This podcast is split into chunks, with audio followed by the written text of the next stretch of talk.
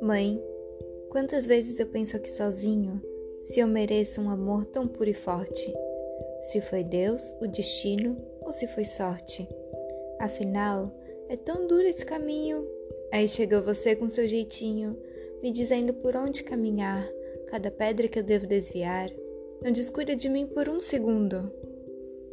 Se eu vivesse mil vidas nesse mundo, não seria o bastante para te amar te amar pelas noites mal dormidas, por pensar mais em mim do que em você, pelas vezes que ouvi você dizer que a vida era cheia de feridas e que é justo nas dores mais doídas que a gente aprende a suportar, que é caindo que se aprende a levantar, até mesmo do poço mais profundo. Se eu vivesse mil vidas nesse mundo, não seria o bastante para te amar. Te amar por ser brisa e furacão pelas vezes que tirei o seu juízo, pelas vezes que estive indeciso e você me ensinou a direção. Te amar, mãe, por pura gratidão. Te amar simplesmente por te amar.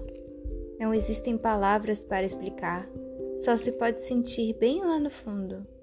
Se eu vivesse mil vidas nesse mundo, não seria o bastante para te amar. Te amar por estar perto de mim não por ter seu sangue ou sua cor.